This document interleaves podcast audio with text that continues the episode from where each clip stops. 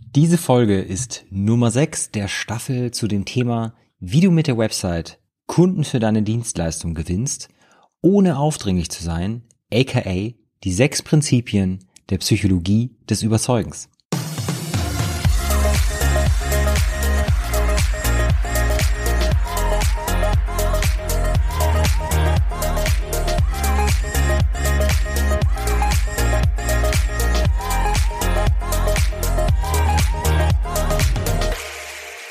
Willkommen bei Online Marketing für Dienstleister. Der Podcast für Unternehmer, die mit Online Marketing und Website mit System bessere Kunden für ihre komplexe Dienstleistung gewinnen wollen. Ja, das ist die sechste Folge und in dieser geht es um die Wirkung von Autorität auf unsere Entscheidungsfindung. Die letzte Folge, also die Nummer 32, in der ging es um Sympathie. Und falls du gerade zum ersten Mal reinhörst, dann spring lieber zu Folge 28, denn das ist die erste Folge dieser Staffel. Denn diese Staffel ist, wie ich gerade schon erwähnt habe, der Psychologie des Überzeugens gewidmet. Und dort gibt es sechs Grundprinzipien, die Robert Cialdini in seinem Buch Die Psychologie des Überzeugens schildert. Und ja, jedem dieser Grundprinzipien ist hier in dieser Staffel quasi eine Folge gewidmet.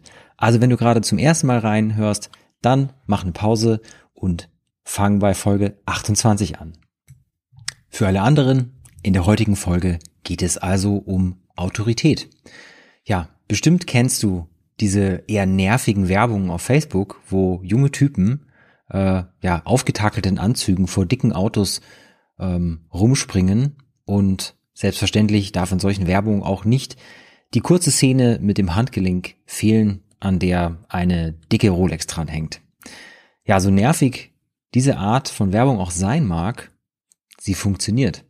Vielleicht nicht bei jedem, bei mir zum Beispiel nicht, aber alles in allem funktioniert sie. Warum ist das so? Ja, weil teure Kleidung, Uhren und Luxusschlitten, das sind einfach Statussymbole. Und mit Statussymbolen will man halt vermitteln, diese Person, die hat's geschafft und darum hat sie auch was zu sagen. Denn daraus lässt sich wiederum Autorität ableiten. Ja, und wenn du wissen willst, wie deine Website aufgebaut sein muss, damit sich deine Dienstleistung wie geschnitten Brot verkauft, und zwar ohne dicke Uhren, Luxusschlitten und maßgeschneiderte Anzüge, dann schau doch mal auf bessere-kunden.de vorbei, denn dort kannst du dich für ein Strategiegespräch mit mir bewerben. In diesem schauen wir uns ganz unverbindlich deine aktuelle Situation mit deiner Website an und sehen, ob wir dich unterstützen können. Um dir einen Termin zu sichern, geh einfach auf bessere-kunden.de und klicke dort auf den dicken roten Button für ein Strategiegespräch. Der Button ist kaum zu übersehen. Ja, aber nun mal weiter. Warum funktioniert Autorität überhaupt? Von Geburt an wird uns eine gewisse Gehorsam gegenüber Autoritäten antrainiert. Und grundlegend ist das auch ein Vorteil für eine Gesellschaft, denn so können komplexe Strukturen für Produktion, Handel, Verteidigung und Expansion entwickelt werden. Und letztendlich ist der Gehorsam gegen Autorität, also gegenüber Autorität, auch die Grundlage für ein gesellschaftliches Miteinander. Das heißt jetzt natürlich nicht, dass daraus kein blinder Gehorsam entstehen kann und dass dieser unbedenklich wäre. Ne? Das krasse Gegenteil von Autoritätsgehörigkeit wäre übrigens Anarchie. Wäre jetzt auch nicht so gut. Also wie so oft liegt das Gute also in der gesunden Mitte. Ne? Autorität funktioniert also, weil uns von Kind an gelernt wird, dass das Hören auf eine Autorität richtig ist und Ungehorsam schlecht ist. Und Robert Cialdini schildert hier in seinem Buch auch ein wirklich krasses Experiment dazu. Also es ist krass, weil äh, das Ergebnis wirklich krass ist. Also da wurde quasi ein Mann, der musste Antworten auf bestimmte Fragen auswendig lernen und der wurde dann auf einen Stuhl geschnallt, der mit einem Elektroschocker verbunden war. Also fast wie ein elektrischer Stuhl. Und ein zweiter Mann, der sollte, insofern der erste eine falsche Antwort gab, den Stromschocker betätigen. Ja, und mit jeder falschen Antwort wurde die Intensität der Stromschocks erhöht. die Autorität waren in dem Fall die Wissenschaftler, die halt dem zweiten den Befehl gaben, den Stromschock auszulösen. Ne?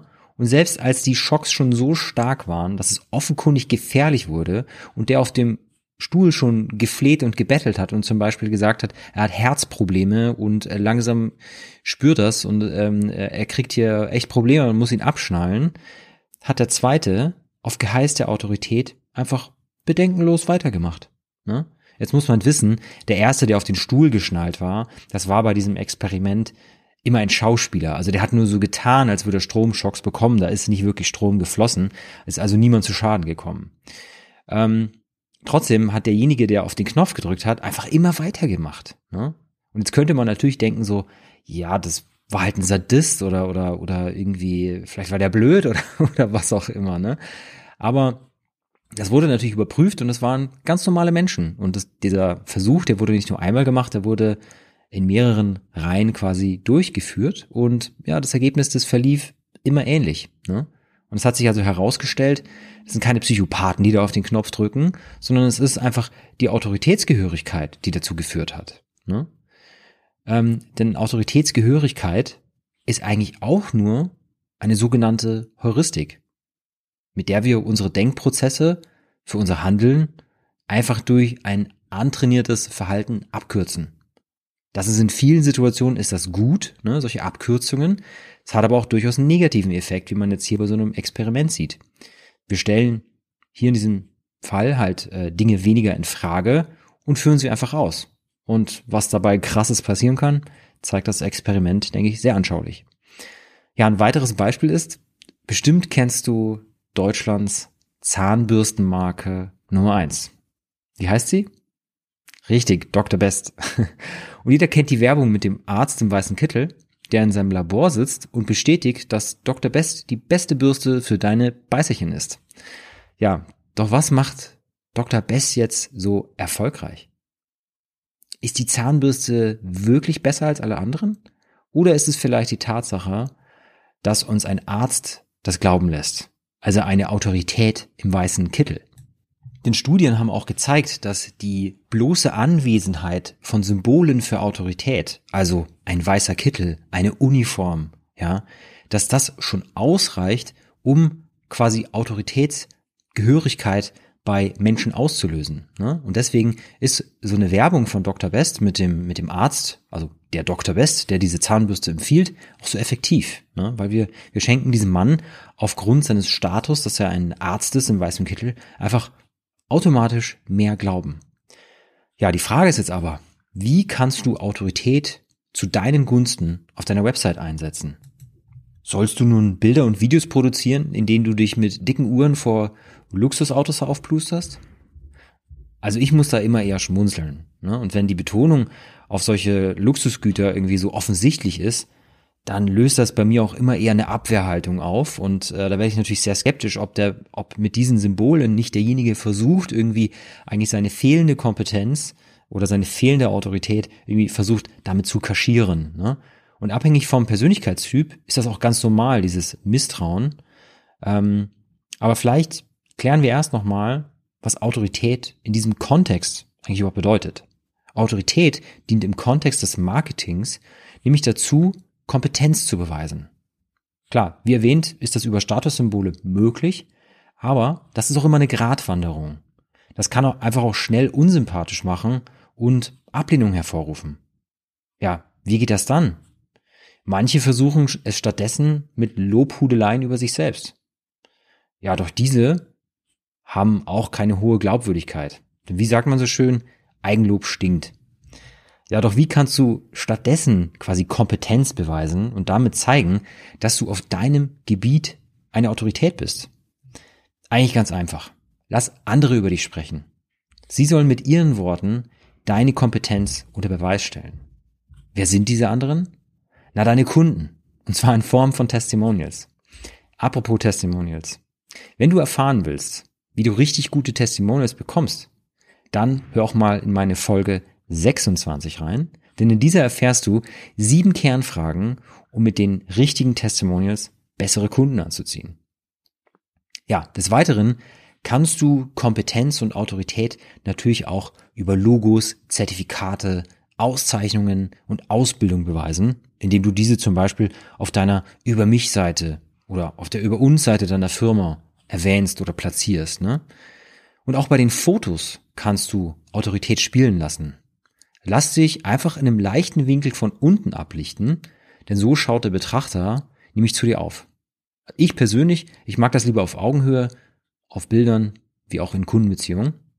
Aber was ich hingegen vermeiden würde, ist, dich in einem Winkel von oben ablichten zu lassen, denn so schaut der Betrachter nämlich immer auf dich herab. Ne? Und das, denke ich, äh, will keiner wirklich. Ne?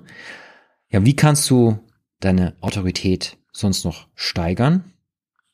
Du kannst zum Beispiel Beiträge für Fachmagazine, egal ob online oder print, schreiben und dann fragen, ob du deren Logos für eine bekannt aus Sektion auf deiner Website verwenden kannst. Ne? Wenn du halt bekannt bist aus äh, irgendeinem Fachmagazin, dass du dort äh, Beiträge veröffentlichst, ne, das macht natürlich auch nur jemand, der was zu sagen hat und der eine Ahnung hat von dem, was er redet. Oder, das ist vielleicht ein bisschen viel verlangt, aber trotzdem, schreib ein Buch zu deinem Thema. Nicht umsonst sagt man, dass ein Buch eine 20 Euro Visitenkarte ist. Ja, und wem ein Buch zu viel ist, der kann natürlich darüber nachdenken, regelmäßige und natürlich auch gut recherchierte Blogbeiträge zu schreiben oder einen Podcast zu starten. Ja, und meiner Meinung nach wird eine Sache zur Steigerung der ähm, Autorität häufig übersehen. Konzentrier dich mit deiner Tätigkeit auf eine Sache. Ja, werde also nicht irgendwie zu einem Flohmarktstand, der alles querbeet anbietet. Weil das ist dann immer ein bisschen so wie ein Lieferdienst, der Pizza, Burger, mexikanisch und asiatisch zugleich anbietet. Also alles, aber wahrscheinlich nichts davon richtig gut. Ja, denn so wirst du sehr wahrscheinlich nicht mehr, sondern eher weniger Kunden anziehen. Und oft bringen diese dann auch nicht die Wertschätzung für deine Dienstleistung mit, die du dir wünschst. Weil du einfach für zu viele Themen versuchst gleichzeitig zu stehen. Also du versuchst auf zu vielen Hochzeiten zu tanzen. Und äh, ja, zum Tanzen braucht man meistens zwei Beine. Und wenn du mit äh, beiden Beinen auf einer unterschiedlichen Hochzeit stehst, wird das einfach schwer. Aber genug äh, von diesen Analogien und apropos bessere Kunden anziehen.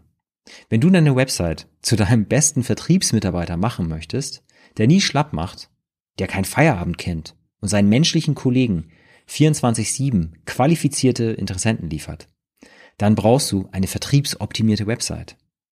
Und wie es der Zufall will, ist genau das unsere Spezialität. Doch wir machen das nicht für jedes Unternehmen, sondern nur für Unternehmen mit erklärungsbedürftigen B2B-Dienstleistungen wie IT-Dienstleister, Softwareunternehmen und Boutiqueberatungen, für die ein Kunde einen mittleren fünfstelligen Betrag bedeutet. Wenn du im Marketing oder in der Geschäftsführung eines solchen Unternehmens bist, dann vereinbare doch mal ein Strategiegespräch mit mir. Wir führen dann ein unverbindliches Gespräch mit offenem Ausgang und finden heraus, ob unsere Methode zu dir passt und welches Potenzial in einer möglichen Zusammenarbeit steckt. Und damit sich das Gespräch auch auf jeden Fall für dich lohnt, habe ich ein Special für dich. Wir werden gemeinsam die Heatmap, eine Eye-Tracking-Analyse deiner aktuellen Startseite besprechen. Du wirst also erfahren, was bereits gut ist, was optimiert werden muss. Um dir das Strategiegespräch zu sichern, geh einfach auf bessere-kunden.de und klicke dort auf den dicken roten Button für das Strategiegespräch. Anschließend kannst du kurz einen Fragebogen ausfüllen und dir danach einen Termin in meinem Kalender sichern. Ja, das war's auch schon wieder mit der Folge. In der nächsten geht's dann darum, wie du mit dem Einsatz von Verknappung die Begehrlichkeit deiner Dienstleistung steigern kannst. Das wäre dann auch schon die letzte Folge dieser Mini-Staffel und danach geht's wieder mit äh, normalen Episoden weiter. Ich danke dir fürs Zuhören, freue mich aufs nächste Mal. Over and out, Felix. Ja, das war's auch schon wieder mit der aktuellen Folge. Ich hoffe, du konntest von den Inhalten etwas für dich und dein Business mitnehmen. Wenn du ein iPhone hast, dann öffne doch einfach mal die Podcast-App und lass für meine Show mal so richtig die Sternchen regnen. Ich danke dir fürs Zuhören und freue mich aufs nächste Mal. Over and out, Felix.